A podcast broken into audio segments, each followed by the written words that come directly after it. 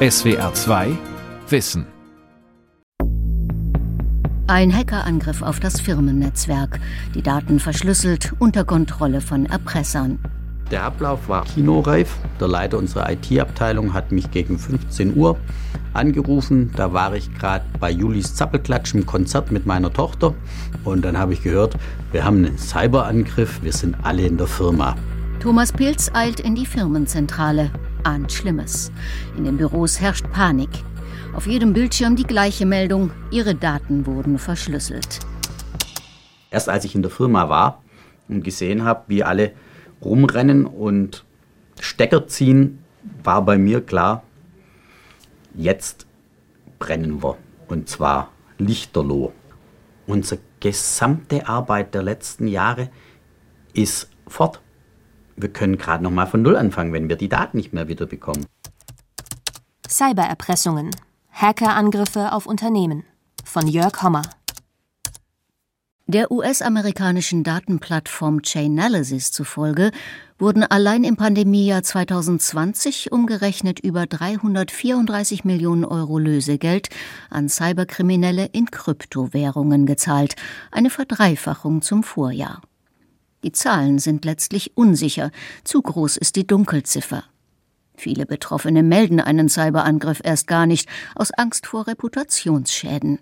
Wir konnten in den vergangenen Monaten schon feststellen, dass insbesondere die Bedingungen der Corona-Pandemie ein Beschleuniger für die Cybercrime äh, gewesen ist.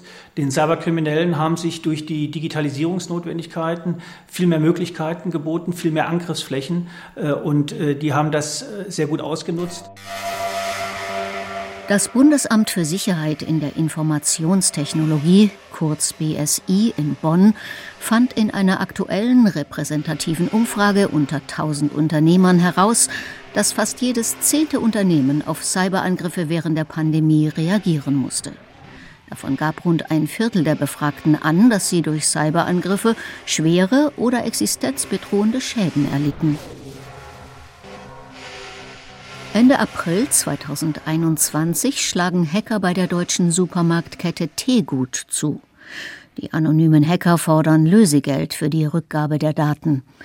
Ungewöhnlich schnell informiert Teegut seine Kunden auf Plakaten und Stelltafeln vor und in den Supermärkten.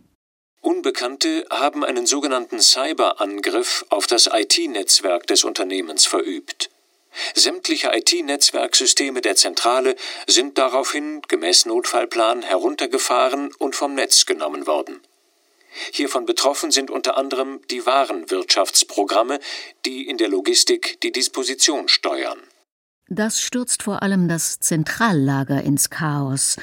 Die Folge ist für Teegutkunden allerorts in den Filialen spürbar, wochenlang. Lieferengpässe führen zu leeren Regalen, handgeschriebene Preisschilder, keine Aktionspreise. Naja, wenn Sie mal durchgehen, manche Regale sind einfach leer.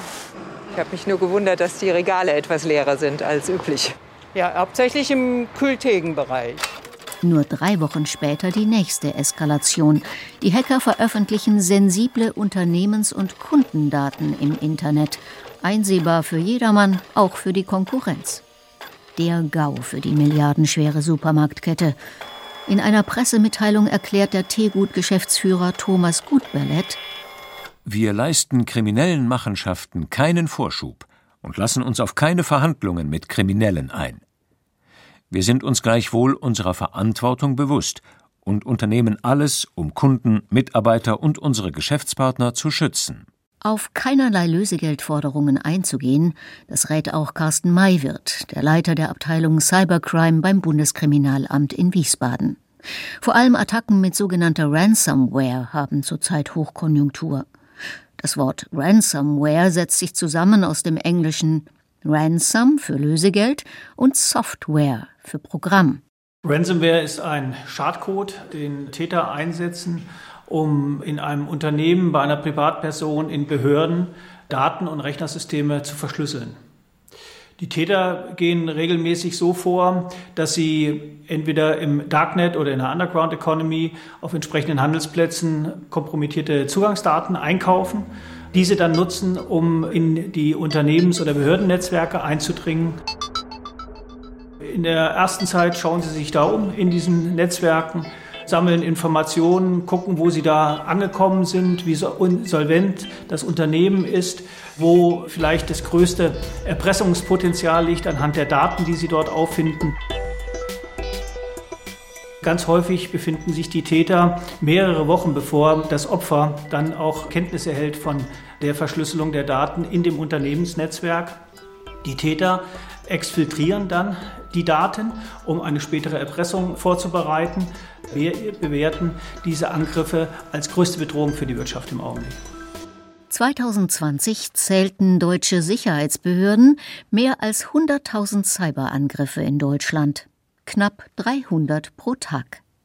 In einer Studie des Vereins Deutschland sicher im Netz gaben 46 Prozent der Unternehmen an, schon mindestens einmal von Cyberkriminellen angegriffen worden zu sein. Niemand scheint mehr sicher vor der Gefahr aus dem Netz, ob globaler Konzern, kleiner Handwerksbetrieb oder öffentliche Verwaltung. Wenn Hacker angreifen, tickt die Uhr für ihre Opfer. Wie lange kann sich ein Unternehmen den Produktionsausfall leisten? Was passiert mit den geklauten Daten? Lösegeld zahlen? Ja oder nein? Hacker haben eine US-Pipeline lahmgelegt. Der Transport von Benzin Die Behörden haben im Zusammenhang mit der Bundestagswahl vor Cyberangriffen und ein Hackerangriff in den USA hat auch in Europa Folgen. Auch in Deutschland könnten nach Angaben des Bundesamtes für Sicherheit in der Informationstechnik immer häufiger bekommen auch Kundinnen und Kunden von Unternehmen Cyberangriffe direkt zu spüren, werden quasi zu Opfern zweiten Grades. Das erhöht den Druck wiederum bei den erpressten Unternehmen. Offenbar mit Erfolg. Nach tagelangen Benzinengpässen an Tankstellen zahlt der erpresste US-amerikanische Ölpipeline-Betreiber Colonial Lösegeld in Millionenhöhe. Und nur wenige Wochen später trifft es JBS, den größten Fleischkonzern der Welt. Der Großteil der Schadstoffinfektionen passiert dadurch, dass die Opfer die Schadsoftware selbst installieren. Dadurch, dass sie reingelegt worden sind, im guten Glauben, irgendwas anderes zu installieren, installieren sie dann eine Schadsoftware. Felix Freiling von der Friedrich-Alexander-Universität in Erlangen erklärt, dass ein Cyberangriff jedem passieren kann. Niemand davor wirklich geschützt ist. Also es geht zum Beispiel dadurch, dass man äh, E-Mails bekommt, die einem irgendwas versprechen. Wenn man auf einen Anhang klickt oder eine Software installiert oder wenn man auf einer Webseite geht, wird einem suggeriert, dass der eigene Rechner von Schadsoftware befallen ist. Äh, und um die Schadsoftware loszuwerden, muss man eine Software installieren. Äh, und das ist paradoxe. Durch die Installation dieser Software kriegt man eigentlich erst die Schadsoftware, wo man suggeriert bekommt, dass man sie los wird. So oder ähnlich muss es auch beim schwäbischen Mittelständler Pilz aus Ostfildern gewesen sein. Das Familienunternehmen ist Spezialist für Automatisierung von Maschinen und Transportmitteln wurde im Herbst 2019 Opfer eines gewaltigen Hackerangriffs. Wir treffen die Geschäftsführer Thomas Pilz und Susanne Kunschert zum ersten Mal rund zehn Wochen nach der Verschlüsselungsattacke. Sie gehören zu den wenigen Unternehmern, die offen über einen Cyberangriff auf ihren Betrieb sprechen. Das ist wie wenn man in einem Albtraum ist. Das ist vielleicht die beste Beschreibung. Den schlimmsten Albtraum, den man sich vorstellen kann, nur ist der halt real. Unser gesamte Arbeit der letzten Jahre ist fort.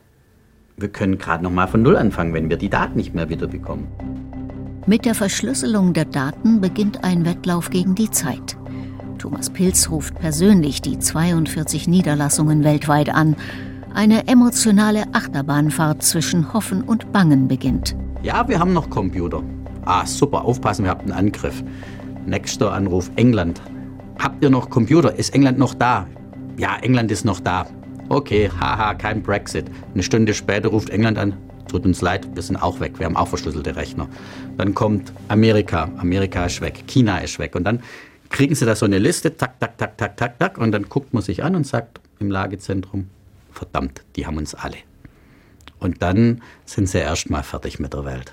Das millionenschwere Unternehmen in der Hand von kriminellen Erpressern. Tagelang stehen im Oktober 2019 die Maschinen und Rechner still. Die Lage ist unübersichtlich. 2500 Mitarbeiter bangen um ihren Arbeitsplatz. Die normalen Sachen, die du immer hast, dein PC, dein Rechner, dein war plötzlich aus. Und da habe ich mir dann schon gedacht, oh, jetzt wird's happig. Und nachdem wir dann gehört haben, dass halt auch ja, die Programme einfach weg sind, dass du sie nicht mehr benutzen kannst. Ja, das ist, heißt, es war's. Fertig. Die Firma kriegen wir so nicht mehr zum Laufen, oder? Ja. Was für Leute? Das waren eigentlich meine Ängste. Ja, machen sowas und setzen im Prinzip ja deinen Arbeitsplatz, den Arbeitsplatz von Tausenden von Leuten hier aufs Spiel. Für mich war es das Schwierigste, die Leute wieder nach Hause schicken zu müssen. Und die Ängste in der Zeit, die waren enorm. Bei den Mitarbeitern sicherlich. Das war schon ähm, traurig und, und, und beängstigend, auch den leeren Parkplatz einfach zu sehen. Ähnlich erging es dem Unternehmen Marabu aus Tamm bei Ludwigsburg. Gegen einen Hackerangriff wähnte man sich hier eigentlich in Sicherheit, erklärt Jörg Böder, der Geschäftsführer. Ich will nicht sagen, dass wir vorher völlig unbesorgt waren, aber es war weit weg. Ähm, wir haben auch äh, tatsächlich eine Cyberattacke bewusst von aus auf uns mal simulieren lassen. Das Ergebnis dieses externen Angriffs war, unsere Systeme funktionieren. Bis zum 29. November 2019, ein Freitag. Mitten im Weihnachtsgeschäft. Die Produktion läuft in Doppelschichten auf Hochtouren, auch am Wochenende. Und scheinbar von einem Moment auf den anderen übernehmen Hacker in rasender Geschwindigkeit die Kontrolle über das Unternehmen, verschlüsseln alle Daten und schalten alles ab. In der IT-Abteilung von Marabu herrschte das blanke Entsetzen, erinnert sich Stefan Württemberger kein Telefon, kein Produktionsband, äh, keine Maschine, die Farbe herstellt, keine Schranke, keine Türe, die mir aufgeht. Also man kann sich wirklich vorstellen, alles ist dunkel. Das hat uns wirklich eiskalt erwischt. Ich glaube, niemand ist auf sowas wirklich vorbereitet. Wenn sie gehackt werden, sie haben gar keine, sie haben gar keine Kontrolle mehr darüber, was, was geht oder was geht nicht. Aus der Original-Erpresser-Nachricht wir sind in Ihr Netzwerk eingedrungen. Alle Daten sind in Ihrem Netzwerk verschlüsselt, alle Backups ebenfalls oder gelöscht. Wir haben exklusiv die Entschlüsselungssoftware für Sie. Sie werden keine andere öffentlich zugänglich finden. Sie sollten innerhalb der nächsten 48 Stunden mit uns Kontakt aufnehmen. Je schneller Sie Kontakt aufnehmen, desto geringer der Preis. Wie bei Pilz kann auch hier und an den zwölf Niederlassungen weltweit kein Auftrag bearbeitet werden. Tagelang verlässt keine Ware das Lager. Und mit jedem weiteren Tag steigt der Druck. Der Druck seitens der Kunden war immens. Wir waren äh, mitten in der Hochsaison. Wir haben tatsächlich einige Kunden gehabt, die uns nicht gedroht haben, aber die uns gesagt haben, wenn ihr jetzt nicht schafft, lieferfähig zu werden wieder, dann werden wir keine andere Alternative mehr haben, als notgedrungen umzustellen. Und da hingen große Kunden dran, also große renommierte äh, Spielzeughersteller, große renommierte Automobilkonzerne die gesagt haben, ihr müsst jetzt liefern. Wenn Marabu über einen langen Zeitraum tatsächlich nicht lieferfähig wäre, dann wäre so ein Unternehmen tatsächlich in seiner kompletten Existenz vernichtet. Genau wie Pilz ist auch Marabu im Herbst 2019 in seiner Existenz gefährdet. Das wissen die anonymen Erpresser aus dem Internet. Die Zeit ist ihr Komplize, ihre Geisel die existenziellen Daten des Unternehmens. In ihrem Erpresserbrief schreiben die Cyberkriminellen wortwörtlich Je schneller sie uns kontaktieren, desto niedriger der Preis. Es folgen genaueste Instruktionen, wie ein Geschäft zustande kommen kann. Die, die sie da erpressen, die sie auch sabotiert haben, agieren eigentlich mehr wie ein freundlicher Dienstleister. Also man benutzt auch nicht das Wort Erpressung, sondern in der Regel ist es eher so, dass die ihnen Hilfe anbieten dass man sie wieder zum Laufen bringen kann. Und wir haben denen gesagt, wir werden nicht verhandeln, wir werden einen eigenen Weg wählen, äh, wir lassen uns nicht erpressen. Und die haben gesagt, seien Sie vorsichtig, Sie werden Ihre Entscheidung möglicherweise in ein paar Tagen nochmal überdenken wollen. Jörg Böder kann sich ausrechnen, was jeder einzelne Tag Produktionsausfall das Unternehmen kostet. Was ist der beste Weg? Den Erpressern nachgeben oder zahlen, um sich so schnell wie möglich aus der existenzbedrohenden Situation zu befreien? Das erste Bauchgefühl war, wir lassen uns nicht erpressen. Das war die erste und ganz spontane Reaktion. Man hat ja irgendwie Prinzipien und die stellt man erstmal im ersten Moment über alles. Aber wenn man so ein Familienunternehmen leitet, an dem über 500 Arbeitsplätze hängen, Mitarbeiter, die seit über 30 Jahren für uns tätig sind und sie setzen auch diese, diese Arbeitsplätze aufs Spiel, dann sage ich Ihnen, dann fangen schlaflose Nächte an. Zurück zur Firma Pilz. Die gesamte Existenz des Familienunternehmens hängt im Herbst 2019 an einem seidenen Faden. Die Erpresser fordern ein sechsstelliges Lösegeld. Nur so viel ist gesagt, dass die Erpresser einen Betrag verlangen, den wir zu zahlen, also den wir gut hätten zahlen können. Die Erpresser verlangen so viel Geld, dass es natürlich funktioniert, weil sonst wäre es ja auch kein, kein Erfolgsmodell, wenn sie zu viel verlangen würden. Von daher hätten wir den Betrag natürlich zahlen können. Ich weiß, dass das für ein Unternehmen eine ganz schwierige Entscheidung ist in dieser sehr chaotischen Phase, wenn man feststellt, dass man keinen Zugang mehr zu den Daten hat äh, und dass das natürlich auch immer irgendwo eine wirtschaftliche Abwägung für ein Unternehmen darstellt. Wir empfehlen ganz klar, kein Lösegeld zu zahlen. Sie verhandeln hier nicht mit einem seriösen Geschäftspartner, sondern mit Kriminellen. Sie wissen nicht, ob Sie tatsächlich danach die Kryptoren von den Tätern zur Verfügung gestellt bekommen. Diese Täter wissen, wenn sie einmal gezahlt haben, zahlen sie möglicherweise auch das nächste Mal und kommen wieder. Im Jahr 2021 zahlten der Pipeline-Betreiber Colonial und der Fleischkonzern JBS gemeinsam umgerechnet über 12 Millionen Euro in Kryptowährung. Und rekordverdächtige 60 Millionen Euro in Bitcoin fordern nur kurze Zeit später, im Sommer 2021, die mutmaßlichen russischen Hacker, die den US-IT-Spezialisten Kaseya angegriffen haben. Und das sind nur die bekannten Fälle.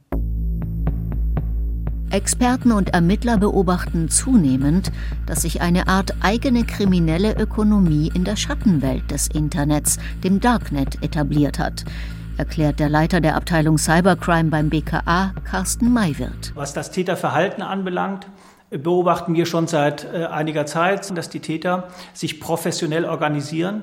Es ist eine sogenannte Underground Economy entstanden mit sehr vielen kriminellen Dienstleistungen, wo die Täter eine Tat, Planung und Ausführung nicht mehr vom Anfang bis Ende allein durchführen, sondern wo sie die Dienste anderer äh, Kriminellen in Anspruch nehmen. Beispielsweise gibt es sehr spezialisierte Tätergruppen, die Schadsoftware produzieren. Es gibt äh, Täter, die diese Schadsoftware dann prüfen, ob sie von den gängigen Antivirensystemen erkannt wird. Die sogenannte Underground Economy macht es vor allem auch möglich, dass Kriminelle ohne Computerkenntnisse zu Cyberkriminellen werden können.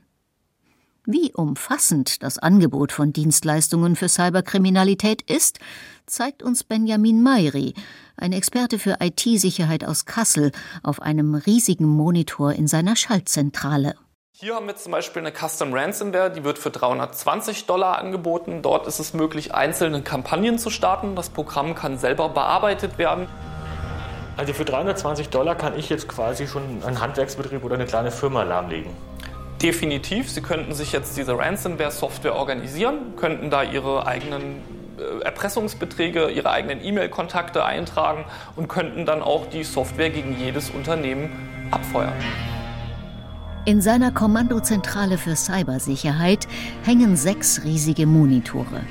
An einigen laufen Ticker über aktuelle Cybergefahren in Echtzeit. An anderen eine Weltkarte, die laufende Cyberangriffe visualisiert. Wie ein Spinnennetz spannen sich die Fäden über alle Erdteile hinweg. Ein Mitarbeiter überwacht 24 Stunden, jeden Tag, die Aktivitäten im Netz. Im Auftrag der Kunden von Benjamin Mayri, deren Sicherheit er gewährleistet, damit er sie rechtzeitig warnen kann. Auffallend sei, dass sich die Hacker spezialisieren, ganz wie in der legalen Wirtschaft, sich die Arbeit aufteilen. Das hat einfach zur Folge, dass die Frequenz der Einschläge bei Unternehmen zum Beispiel steigt. Das heißt, umso mehr Ransomware programmiert wird, umso arbeitsteiliger agiert wird, umso schneller können diese Gruppen andere Unternehmen angreifen und umso zügiger äh, und lukrativer wird natürlich auch das Geschäft im Allgemeinen. Auch das trage zum Anstieg der Cyberkriminalität bei, so die Experten, und dass die Angreifer oft aus Ländern stammen, in denen sie keine ernstzunehmende Strafverfolgung fürchten müssen. Es ist kein Geheimnis, dass äh, in bestimmten Staaten wie zum Beispiel Russland es eine sehr starke IT-Sicherheitsindustrie gibt und dass diese Kompetenzen auch sozusagen vom Staat genutzt werden ne? und dass in gewisser Weise Leute auch oder Firmen zum Bruttosozialprodukt dadurch beitragen, solange sie nicht innerhalb von Russland hacken. Ne? Im Ausland ist alles okay. Insofern ist es in manchen Staaten ein nicht unerheblicher Teil des Bruttosozialprodukts, der durch Cyberkriminalität auch verdient wird. Thomas Pilz und seine geschäftsführende Schwester wollen keinen Bitcoin dazu beitragen, dass die Kriminellen durch Erfolge bestärkt werden. Sie entscheiden sich für den riskanteren Weg. Kein Kontakt zu Erpressern, keine Lösegeldzahlung.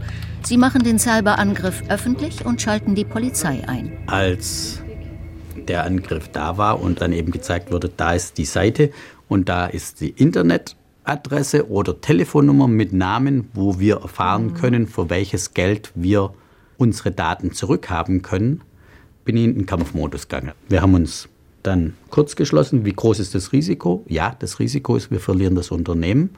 Aber nein, das geht nicht. Und da ist dann auch schon eine gehörige Portion Wut über diese unverschämten Kerle da, die einen antreibt. Und als Unternehmer hat man ja immer das Risiko, dass man einen Fehler macht, der einen das Unternehmen kostet. Und in dem Moment gab es nur eins. Keinen Millimeter dem Verbrechen nachgeben. Kriminalhauptkommissar Daniel Lorch von der Polizeidirektion Reutlingen ermittelt vom ersten Tag an im Fall Pilz. Für ihn ist der Fall um den schwäbischen Mittelständler einer der größten der letzten drei Jahre. Die Nadeln dann in diesem digitalen Heuhaufen zu finden, das ist nicht so ganz einfach. Eigene Abteilungen für Cyberkriminalität gibt es mittlerweile in vielen Polizeidienststellen. Auch das ein weiteres Zeichen für die Alltäglichkeit von Hackerangriffen. Und wie bei Einbrüchen oder Gewaltverbrechen ist auch bei Angriffen aus dem Netz die schnelle Spurensuche fundamental wichtig. Denn auch Cyberkriminelle hinterlassen Spuren im Netz. Und dann setzt im Prinzip äh, direkt auch schon die Ermittlungsarbeit an. Das heißt, die IT-Forensiker kommen und sagen, ich habe eine IP-Adresse. Von dieser IP-Adresse aus hat der Täter in die Firma äh, zugegriffen. Die Ermittlungsgruppe rund um Daniel Lorch nennt sich SETA, zu Deutsch Pilz. Sie finden heraus, dass die Hacker bereits Monate vor dem eigentlichen Angriff in die Pilz-IT-Infrastruktur eingedrungen sind. Die Täter halten sich ja sehr lange in den Zielinfrastrukturen auf. Äh, das hat den Hintergrund, die wollen größtmöglichen Schaden anrichten, weil wenn größtmöglicher Schaden angerichtet ist, ist die Zahlungsbereitschaft entsprechend hoch. Da ist tatsächlich ein Fremder mhm. bei uns umhergewandelt im Internet, in der virtuellen Firma Pilz und keiner von uns hat es gemerkt. Und dann hat er zugeschlagen.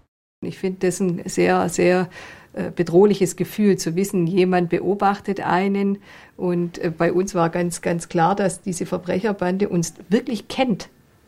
Also das war, die, die, die kennen unsere Hierarchien, die, die, die, die müssen alles gewusst haben von uns. Und das finde ich ein sehr unangenehmes Gefühl, dass das jemand, der Böses im, im Sinn hat, einen monatelang ausspioniert und du weißt es überhaupt nicht.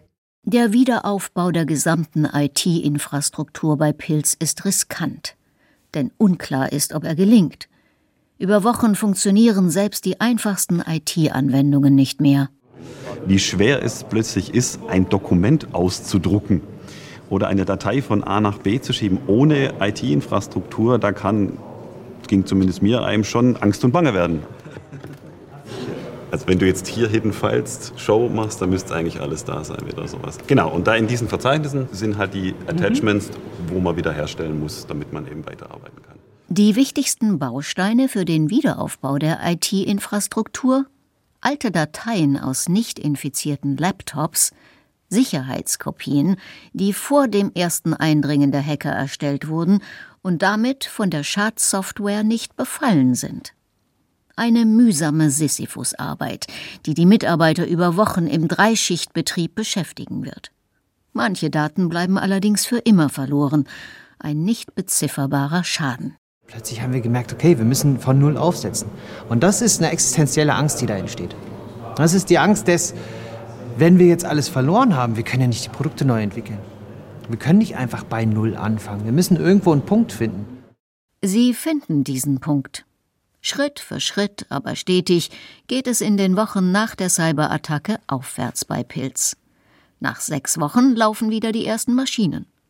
Es dauert allerdings noch Monate bis weit in das Jahr 2020, bis der Cyberangriff vollständig überstanden ist. Mehr als ein Jahr nach der Cyberattacke sind wir wieder bei der Pilz AG. Mittlerweile hält das Coronavirus die Welt in Atem. Pilz-Geschäftsführerin Susanne Kunschert kann dem Cyberangriff mittlerweile sogar etwas Positives abgewinnen. Es hat uns einen unglaublichen Digitalisierungsschub gebracht, der jetzt in der Corona-Zeit unglaublich wichtig für uns ist. Das heißt, groteskerweise könnte man formulieren, dass der Cyberangriff uns auf die Corona-Krise vorbereitet hat. Auch Marabu schafft den Weg aus der Krise, ohne Lösegeld zu zahlen. Sie verlieren auch keine Kunden nach dem Produktionsausfall. Geschäftsführer Jörg Böder schaut allerdings, Monate nach dem Angriff, selbstkritisch in die Zukunft. Man stellt sich natürlich vielfach die Frage, habe ich denn mittlerweile genug getan? Also wie beim physischen Einbruch, dass man dann vielleicht anfängt, ein paar Gitter vor die Fenster zu machen, ein zusätzliches Schloss einzubauen. Genauso läuft es ja in der Cyberwelt genauso ab. Ne? Man baut dann eine zusätzliche Firewall, man baut sich Notfallsysteme. Aber letztlich weiß man, der Einbrecher ist ja weiterhin da. Man versucht sich halt besser abzuschotten aber deswegen wird ja die Welt der Einbrecher nicht aussterben. Das heißt, die Einbrecher rüsten parallel ja auch auf und versuchen doch wieder einen Eintritt in ihr System zu kriegen. Experten sind sich einig, in Deutschland wird noch zu wenig in IT-Sicherheit investiert, die Gefahr durch Hackerangriffe unterschätzt.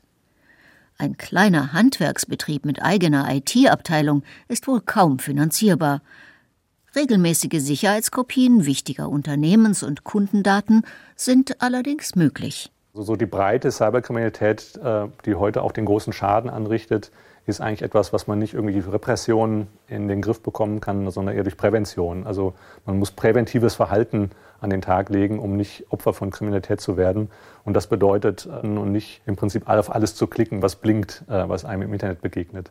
Felix Freiling von der Universität Erlangen ist davon überzeugt, dass vor allem die Mitarbeiter für Cyberangriffe sensibilisiert werden müssen. Und dennoch bleibt ein Restrisiko, sagt auch Jörg Böder, Geschäftsführer von Marabu. Dieses unbehagliche Gefühl, das bleibt. Ich glaube, es wird nicht nochmal genauso passieren. Dazu haben wir zu viele Dinge nun auch verändert und auch verbessert. Aber wer glaubt, er hat das einmal hinter sich und das passiert nie wieder, der lebt nicht in dieser Welt. SWR 2 Wissen. Cybererpressungen. Hackerangriffe auf Unternehmen. Von Jörg Hommer. Sprecher Hede Beck und Rudolf Guckelsberger. Redaktion Gabor Pahl. Regie Günter Maurer. SWR 2 Wissen. Manuskripte und weiterführende Informationen zu unserem Podcast und den einzelnen Folgen gibt es unter swr2wissen.de.